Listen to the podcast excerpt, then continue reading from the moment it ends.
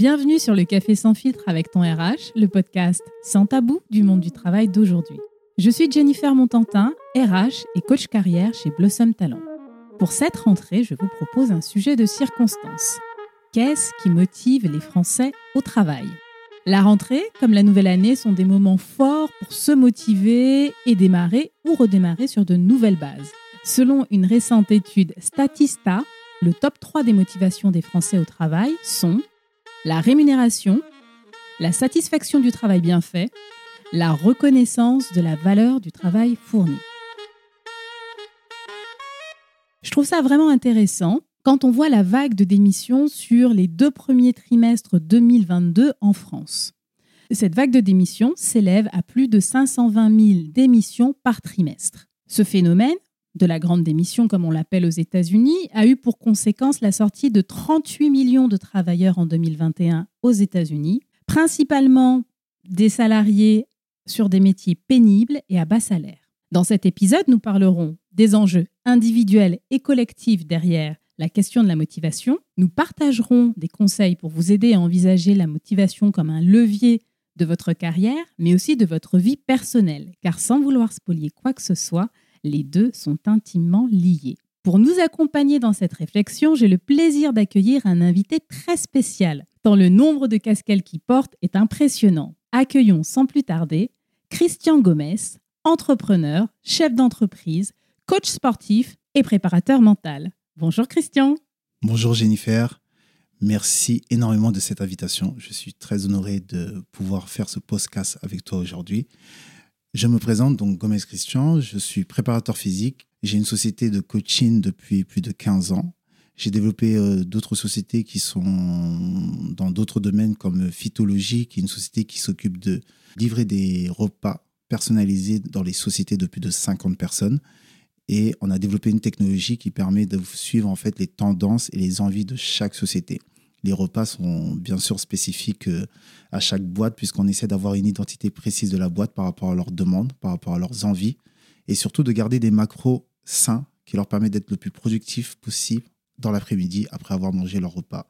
C'est vrai qu'on est tous un petit peu fatigués après le, repas du midi et on a, on a vraiment besoin de manger sainement. C'est le but. Le but, en fait, de Phytologie, c'était vraiment d'avoir de la productivité au, travail. Donc, euh, on s'est associé avec euh, une nutritionniste et un chef et des produits à moins de 150 km de Paris pour avoir les, des produits le plus sains possible. On a remarqué que les personnes étaient beaucoup plus productives, étaient rassasiées et n'avaient pas cette envie de dormir après avoir mangé, mais plutôt de pouvoir se dépasser plus qu'autre chose. Elle, donc, elle restait motivée. C'était le but. Et le plus important, c'est que c'est bon. oui, c'est bon. C'est vrai qu'il faut garder la notion de plaisir et, euh, et de manger sainement. Euh, Christian, aujourd'hui, on va parler de, motivation et j'aime bien partir sur une, euh, petite définition, une définition euh, assez simple pour que tout le monde soit... voilà, on parle de la même chose. Donc quand on parle de motivation, on parle, si on, on reste sur quelque chose de basique, donc ceux qui poussent à agir quelqu'un. Maintenant, j'aimerais qu'on remette cette définition assez simple dans un contexte professionnel. La définition que je vous propose, elle n'est pas de moi, elle est euh, de l'ordre des conseillers en ressources humaines, mais je la trouve euh, parfaitement claire. En milieu professionnel, la motivation au travail est un processus qui va orienter, dynamiser et maintenir le comportement des individus vers l'atteinte d'objectifs attendus. Sur le principe, pas très compliqué.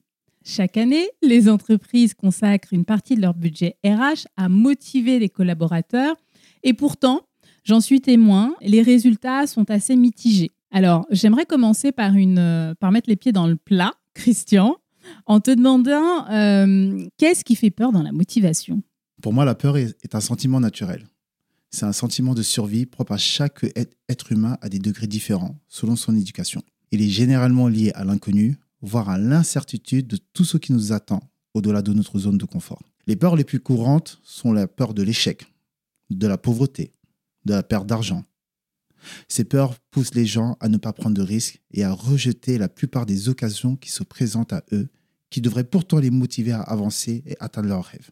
On pense trop souvent aux conséquences négatives et non aux bénéfices que cela pourrait nous apporter. C'est vrai, j'aime bien dans ce que tu viens de nous partager, euh, Christian, euh, le, point sur lequel tu insistes, les peurs sont multiples. Et cette multiplicité de, peurs fait qu'il est euh, peut-être plus difficile de, d'y répondre. En préparant cet épisode, j'ai vraiment été surprise par, euh, par euh, mes recherches sur Google, sur YouTube, quand on tape euh, le mot motivation. grosso modo, on a 80% des résultats qui viennent de la, de la culture anglo-saxonne, avec des personnalités comme Jim Rohn, comme Tony Robbins, comme Eric Thomas.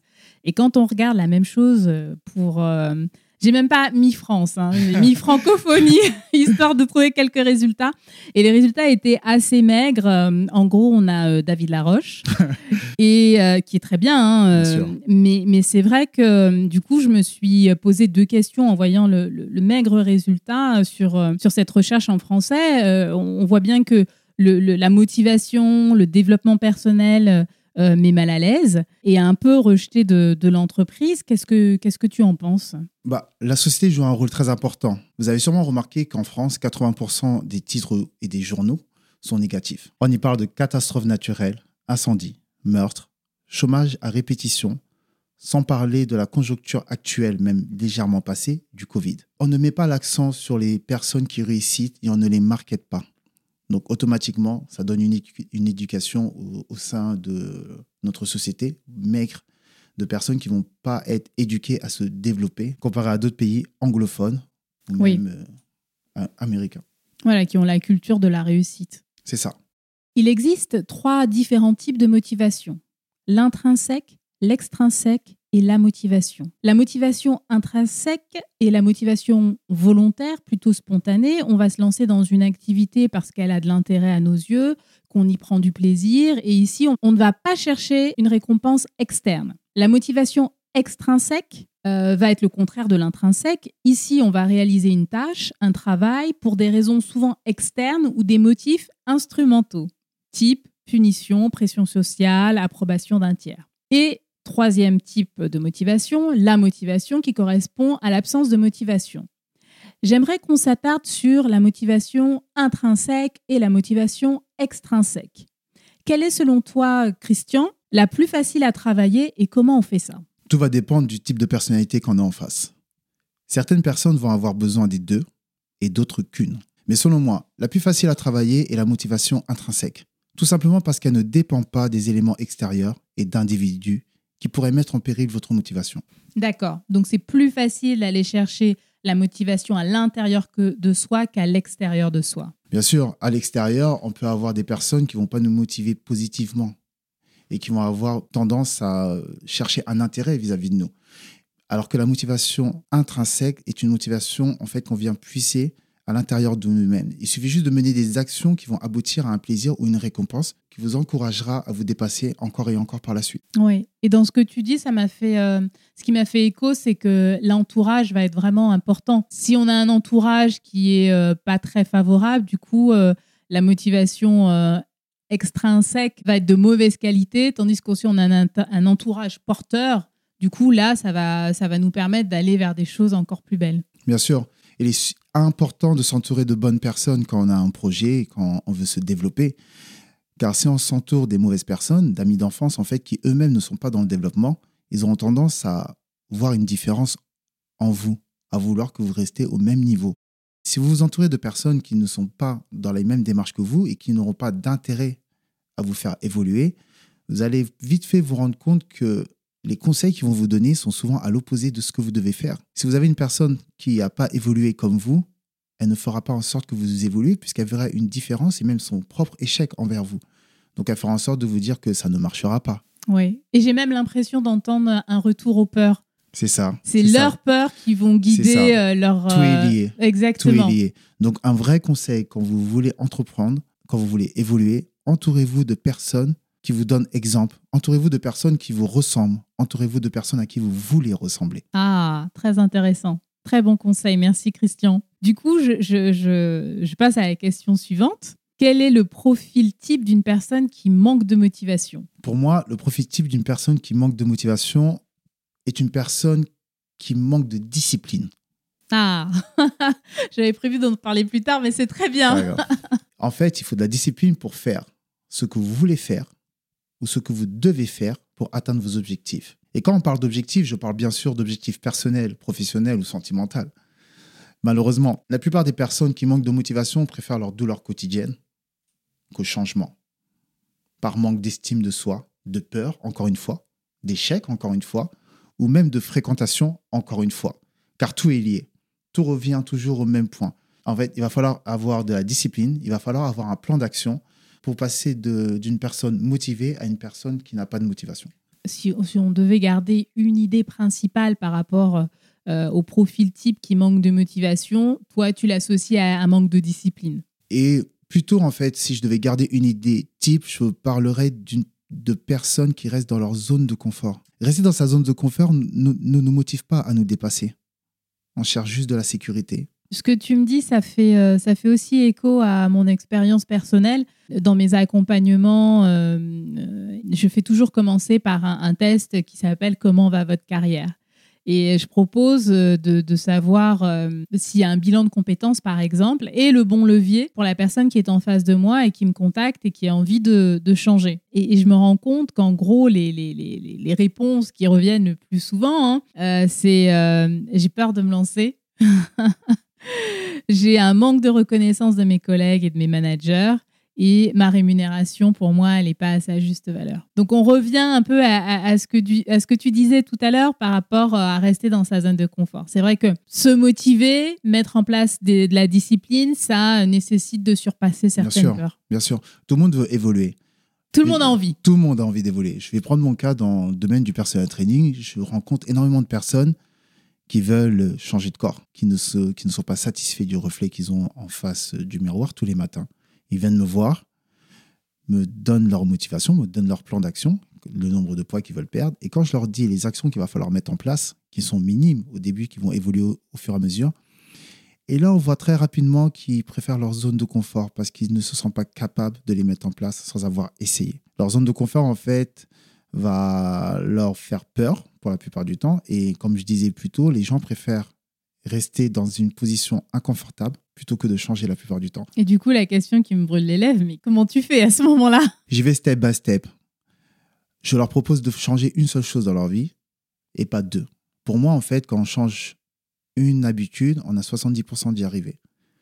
Quand on en change deux, on descend à 43%, qui est très, très bas, moins de 50%. Hmm.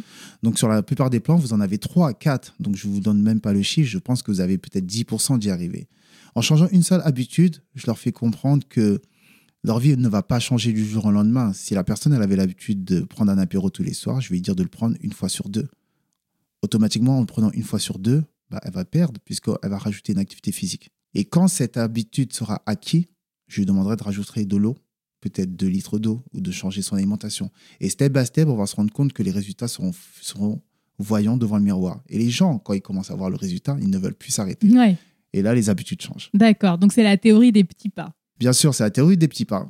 Et le coaching mental est très important parce qu'on peut commencer une transformation physique et se rendre compte que c'est difficile par la suite parce qu'on ne voit pas les résultats. Quand, on regarde le parcours euh, fait, on se rend compte qu'il y a eu du parcours. Dernièrement, j'ai une cliente avec qui on avait perdu 4 kilos et elle est venue en séance en me disant euh, Christian, ça va pas trop vite, euh, j'ai perdu 4 kilos. On avait un objectif de 30 kilos. Donc je lui dis, mais si, c'est très bien, 4 kilos. Elle dit, non, tout ça, je, me démotive. Euh, hier, j'ai mangé une glace. Ça, elle s'est plainte pendant plus de 10 minutes. Donc je ne savais pas quoi faire. J'ai réfléchi 5 minutes et je suis allé chercher mon sac à dos. Je l'ai vidé et j'ai mis 4 kilos en halter. Je lui ai passé le sac à dos et j'ai commencé la séance. Elle n'a pas compris et au bout de 15 minutes, elle m'a dit, c'est trop dur, j'arrive pas à faire les squats. C'est trop dur, j'arrive pas à courir. Je dit, je comprends pas. Tu as perdu 4 kilos, c'était rien ou c'est trop dur 4 kilos parce que c'est beaucoup. Il faudra faire un choix. Et là, elle a pris conscience que 4 kilos, c'était beaucoup. Que ça changeait déjà énormément de choses puisque avant, elle les avait en poids. Et à partir de là, quand on prend conscience des résultats, on perd très rapidement. Et dans la vie professionnelle, c'est pareil. Il faut vraiment prendre le temps de regarder ce qu'on a accompli pour pouvoir avancer. C'est très juste ce que tu, ce que tu dis. Euh, on est dans une société où euh, on nous fait croire, une société que je qualifierais euh, de beaucoup de, de l'instant et du loisir. Et c'est difficile pour certains de comprendre qu'on ne peut pas maigrir en, mangeant des boissons en buvant des boissons sucrées et en mangeant des burgers. On ne peut pas progresser sans se former. On ne peut pas devenir manager simplement parce qu'on a la connaissance. Il faut, la, connaissance ne suffit pas. Il faut bien sûr connaître son métier, mais encore plus que le métier, c'est vraiment connaître l'humain. On ne peut pas, euh, voilà, une entreprise ne peut pas confier des experts euh, à une équipe sans le, sans le former, sans l'aider à monter en compétences. C'est vraiment important de, de réfléchir à, à, ce, ce mythe qu'on essaie de nous vendre, mais qui dans la réalité ne fonctionne pas. Bien sûr, non. Une citation que j'affectionne beaucoup, c'est La folie, c'est de faire toujours la même chose et d'espérer un résultat différent. Ouais. Elle est vraiment très ça, bien. Cette citation, en fait, je me la remets en question dit, euh, tout le temps et je la répète à la plupart de mes clients et de mes équipes. Quand il y a quelque chose qui ne marche pas et qui nous déplaît, c'est qu'on fait quelque chose de pas bien et qu'il faut le changer très rapidement.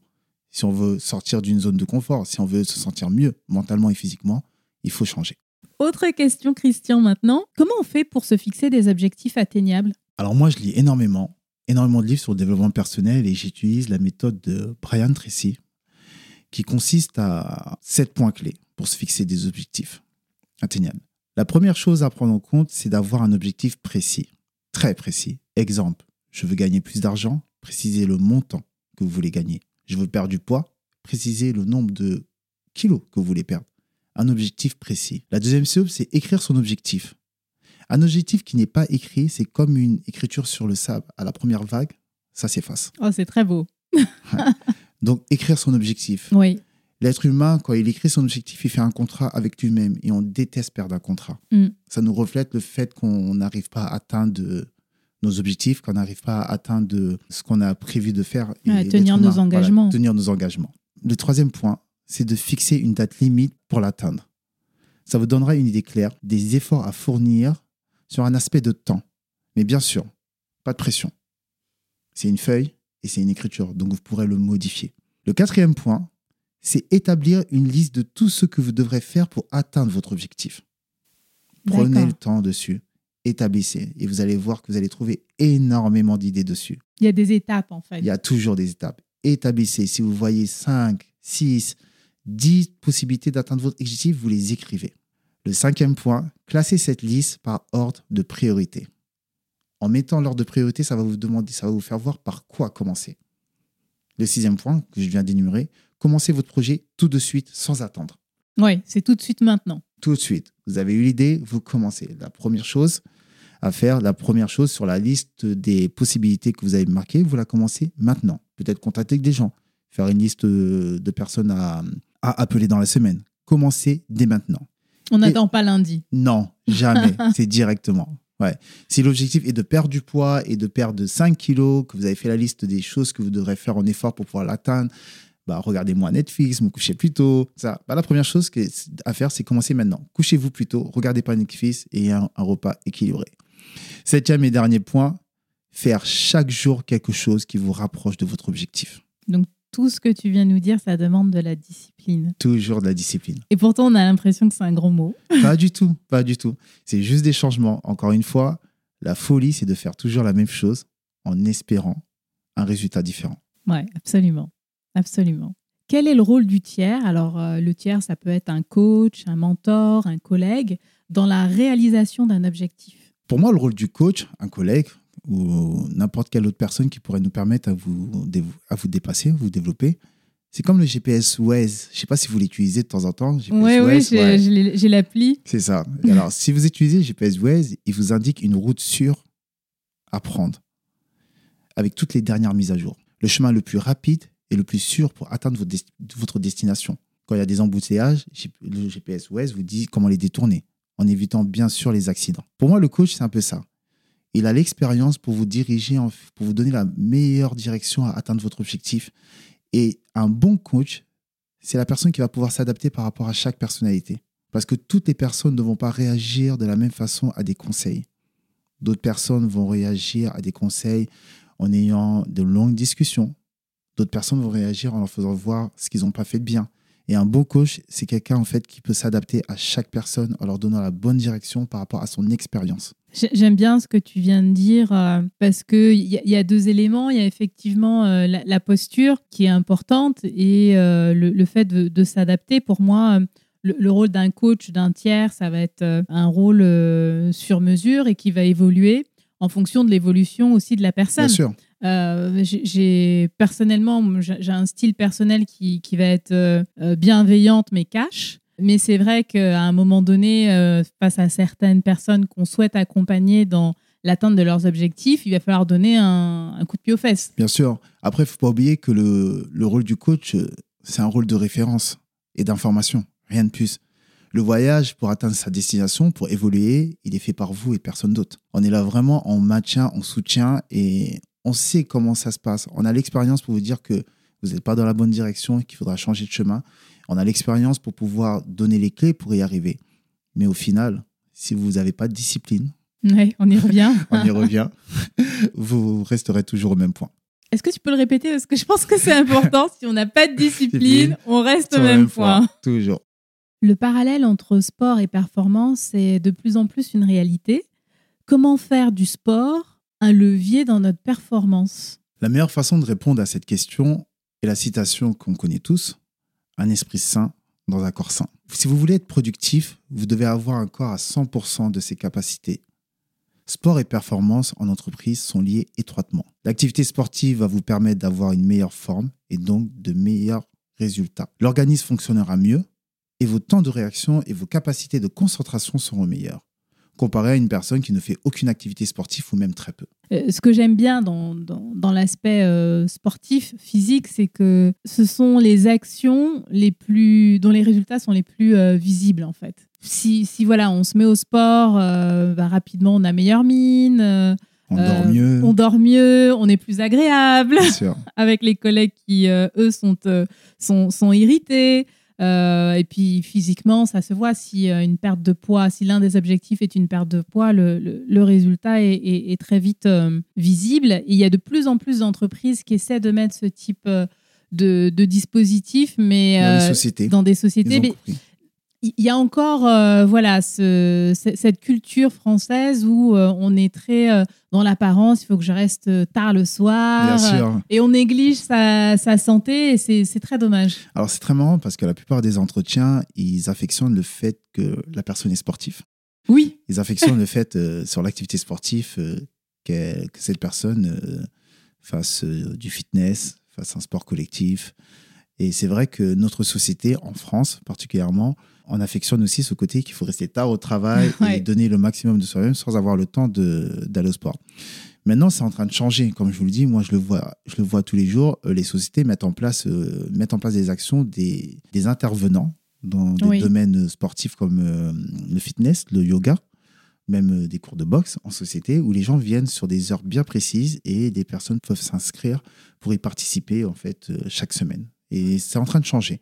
Ça prend le temps qu'il faut prendre, c'est en train de changer. Bah, je suis contente que ça change parce que ça veut dire qu'on aura levé un certain nombre de, de freins, notamment euh, celui d'autoriser en fait sur le temps de travail euh, de faire de l'activité euh, sportive de se dire que voilà, certains dossiers, euh, en fait, de mettre des priorités dans les dossiers. Bien sûr. Alors qu'apparemment, tout est important et tout est pour hier. Donc, euh, je suis ravie que tu me, que tu me partages cette, euh, cette information parce qu'il y, a encore, il y a encore trois ans, je me souviens, j'avais fait un événement sportif avec des RH et c'était une après-midi, une après-midi de Pilates enfin, il y avait, on va dire, 80% des personnes invitées qui étaient euh, très motivées. Mais combien étaient prêtes à faire la séance à 14h et non à 18h Très peu. Ouais. Très peu, très peu. C'est une question, ouais. Mais c'est une question de culture, comme je dis.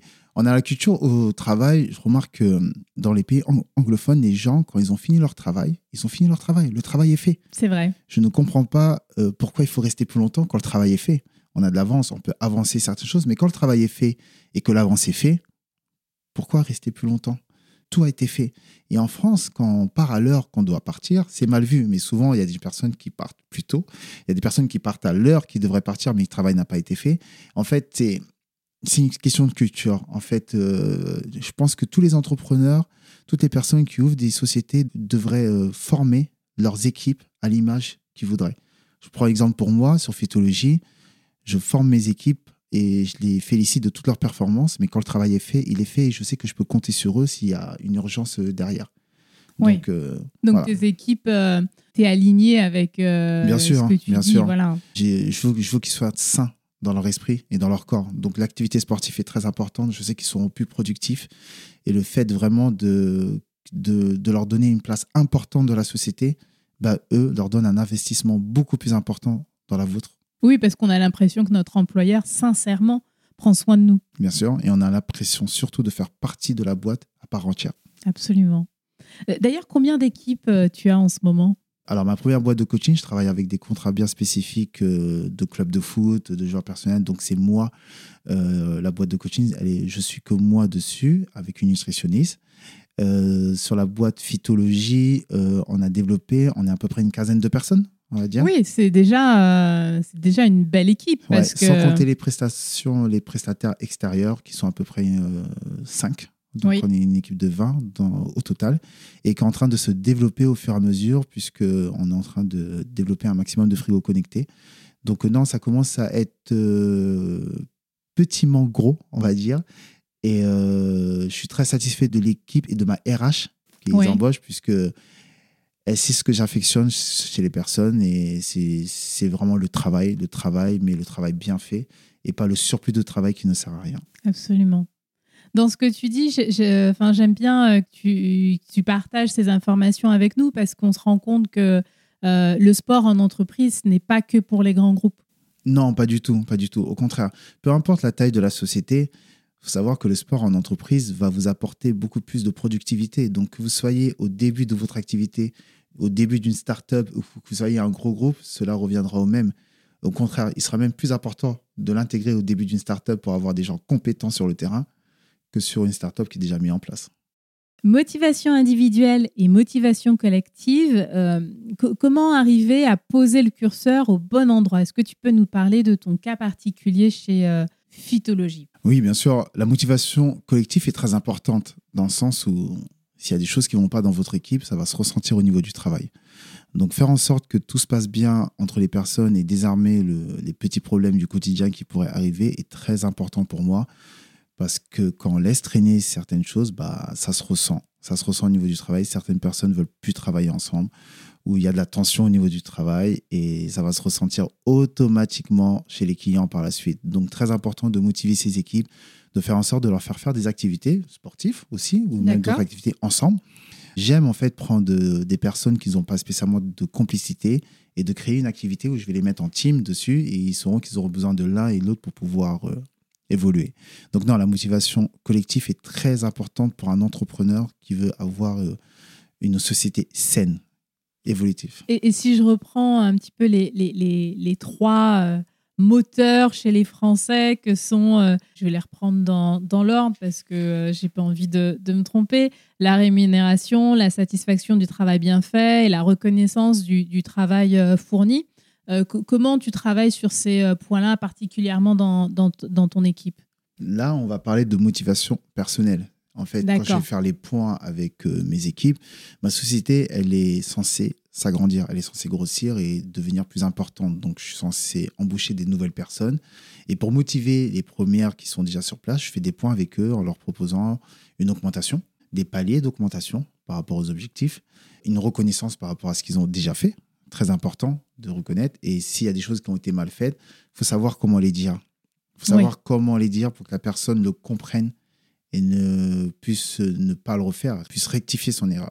Je pense que pour un entrepreneur, le plus dur et le plus important en même temps, c'est de savoir comment parler à chaque personne, avoir le bon discours à chaque personne, parce que toute personne peut être hyper productive quand on trouve les bons mots. Oui, je suis d'accord avec toi. C'est euh, très vrai ce que tu dis et je le constate effectivement euh, au quotidien. Savoir s'adresser, trouver les bons mots, comprendre euh, comment la personne en face de nous est câblée, pour lui adresser le message qui va lui permettre de, de, saisir les éléments que tu lui remontes et les transformer. Tout le monde fait des erreurs. Les erreurs font partie de votre euh, entreprise. En tant qu'entrepreneur et en tant que salarié, vous allez faire des erreurs. Le plus important sur ces erreurs, c'est de les prendre en information, de les analyser et de faire en sorte qu'elles ne se reproduisent pas. Et elles sont bénéfiques. Elles sont bénéfiques, ces erreurs, dans le sens où si on les analyse comme il faut, on ne va pas les refaire et le fait de ne pas les refaire, vous serez plus productif par la suite. Vous saurez comment euh, les voir arriver, vous saurez comment les anticiper. Donc les erreurs font partie d'un entrepreneur, d'un salarié. Il faut vraiment prendre le temps de les analyser et de ne pas les reproduire surtout. J'aime bien ce que tu dis euh, par rapport au fait de prendre le temps, de se poser sur ce qui ne fonctionne pas, d'en parler ouvertement et d'en faire quelque chose qui euh, soit constructif.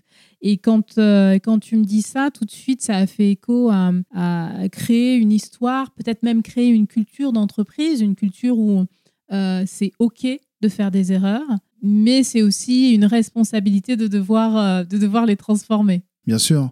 Après, les erreurs sont faites la plupart du temps sur un manque d'information, sur des choses qui n'étaient pas préparées. Donc la responsabilité, elle n'est pas seulement de la personne qui a fait l'erreur. Le manque d'information euh, sur euh, ses salariés par rapport à des process qui doivent être mis en place évite ce type d'erreur. Mais bon, chaque personne est différente, chaque personne réagit différemment et euh, c'est vrai qu'il est important de prendre en responsabilité en tant qu'entrepreneur la plupart des erreurs qui sont faites. C'est super ce que tu viens de dire parce que souvent, quelqu'un qui se trompe porte seul la responsabilité de l'erreur alors que j'ai envie de dire normalement, mais euh, je vais dire idéalement. Ce qui serait logique, c'est que l'erreur soit portée euh, de façon collective. Bien sûr. Euh, c'est sûr que la personne qui agit dans la mauvaise direction se trompe, mais elle se trompe parce que collectivement aussi, on n'a pas réussi à, mettre les garde-fous et, et, il faut que collectivement, l'erreur soit portée par, par le groupe, par Bien sûr par le groupe, par l'équipe. Et celui qui représente euh, l'entrepreneur. C'est l'entrepreneur, le manager, le responsable. Bien sûr. Quand les choses ne vont pas, en tout cas moi en tant qu'entrepreneur, je me remets en question moi. En fait, je sais que ça me sert de leçon et je ferai différemment la prochaine fois, selon chaque personne qui travaille pour moi et même selon moi-même. C'est que les erreurs ne sont pas spécialement que de la faute de mon équipe, ça arrive, ça arrive. Mais moi, je me remets en question pour pas que ça se reproduise. Et si c'était amené à se reproduire, c'est que malheureusement, quelquefois, ce n'est pas la bonne personne pour ce poste-là. Et c'est OK. Et ça arrive. Ça, et, et en fait, euh, la difficulté, et là on revient à ce que tu disais au tout début, c'est que euh, peur de l'échec, c'est ça aussi qui démotive. On a peur de se tromper, peur de pas, peur de pas réussir, peur de pas être la bonne personne. Et dans un parcours, je trouve ça tout à fait normal qu'on soit pas la bonne personne à un moment donné. On, sait, euh, on a cru que ça allait fonctionner, ça ne fonctionne pas et chacun doit repartir vers euh, le reste de sa route euh, pour ne pas être en souffrance parce que c'est ça qui démotive. Bien sûr, il faut savoir s'accompagner, comment dire, des bonnes personnes et motiver au maximum de ce qu'on peut faire, mais on ne fera pas le travail à la place de la personne qu'on a embauchée, bien sûr. Et il faut savoir se séparer quand il faut se séparer, ne pas avoir honte à le faire parce qu'on sait qu'on a fait le maximum et ça reste une entreprise qui est censée être lucrative productif. Donc, euh, je suis trop contente que tu te dis ça parce que des fois, j'ai l'impression d'être une sorcière quand je dis, mais le but de l'entreprise, c'est de créer de la valeur ajoutée. Cette valeur ajoutée, elle se crée par de la technologie et par, euh, par de l'humain. L'humain est important dans l'entreprise, mais euh, il faut que parfois certains comprennent que l'existence même, l'essence même de l'entreprise, c'est de créer de la valeur ajoutée. Alors, je ne dis pas de devenir une entreprise qui a le monopole, mais une entreprise est là pour créer de la valeur ajoutée. On n'est plus à l'école. On n'est plus à l'école. Moi, je dirais même de devenir une entreprise qui a le monopole. Il faut voir grand. Ouais, je te le souhaite en tout cas. Bien sûr. Christian, on arrive à la fin de notre interview. J'aime bien que la dernière question du podcast soit un pari ou un conseil que tu donnes à nos auditeurs. Qu'as-tu envie de partager sur le sujet? De la motivation, bien sûr. que je répète pour les, pour les auditeurs qui sont encore avec nous. Alors, je vais être assez court dessus, ce que est clair. Moi, je suis un grand parieur. Un très, très grand parieur. D'accord. Alors, je ne suis pas un parieur de loto, ni de jeu d'argent, mais je suis un parieur sur moi-même. Je parie sur mes rêves les plus grands. Et croyez-moi, j'aime pas perdre. Donc, je parie euh, sur euh, ce que je pourrais faire de ma vie, sur mes rêves, en fait. Parce que des rêves, sans les mettre en action, ça reste des rêves. Donc, je prends ce que je vous ai dit un peu plus tôt, ma petite feuille. J'écris mon rêve et je mets des plans d'action pour les atteindre. Je vous donnerai trois points pour euh, vous dépasser, pour être motivé. La première chose, voyez grand. Ne vous fixez pas de limite, voyez grand. C'est très important. Et surtout, organisez-vous pour atteindre ces rêves-là. Ça, c'est vraiment mon premier point. Alors, le deuxième point, apprenez de vos échecs. Le chemin sera long et pavé d'obstacles. Plus ou moins grand, mais ne perdez pas votre trajectoire et le cap pour y arriver. Le troisième et dernier point, ne laissez personne définir qui vous êtes. Tout simplement. Je te remercie Christian d'avoir généreusement partagé conseils, méthodologies pour se motiver et faire une bonne rentrée. Euh, je suis sûre que nos auditeurs ont maintenant toutes les clés pour faire une belle rentrée. Chers auditeurs, je serais ravie de savoir quels sont vos objectifs pour la rentrée et surtout de vous voir les atteindre. Merci Jennifer pour l'invitation. J'ai pris énormément de plaisir à partager mon expérience avec vous. Je vous souhaite à tous en fait d'avoir de grands projets, de mettre en place des actions pour les réaliser.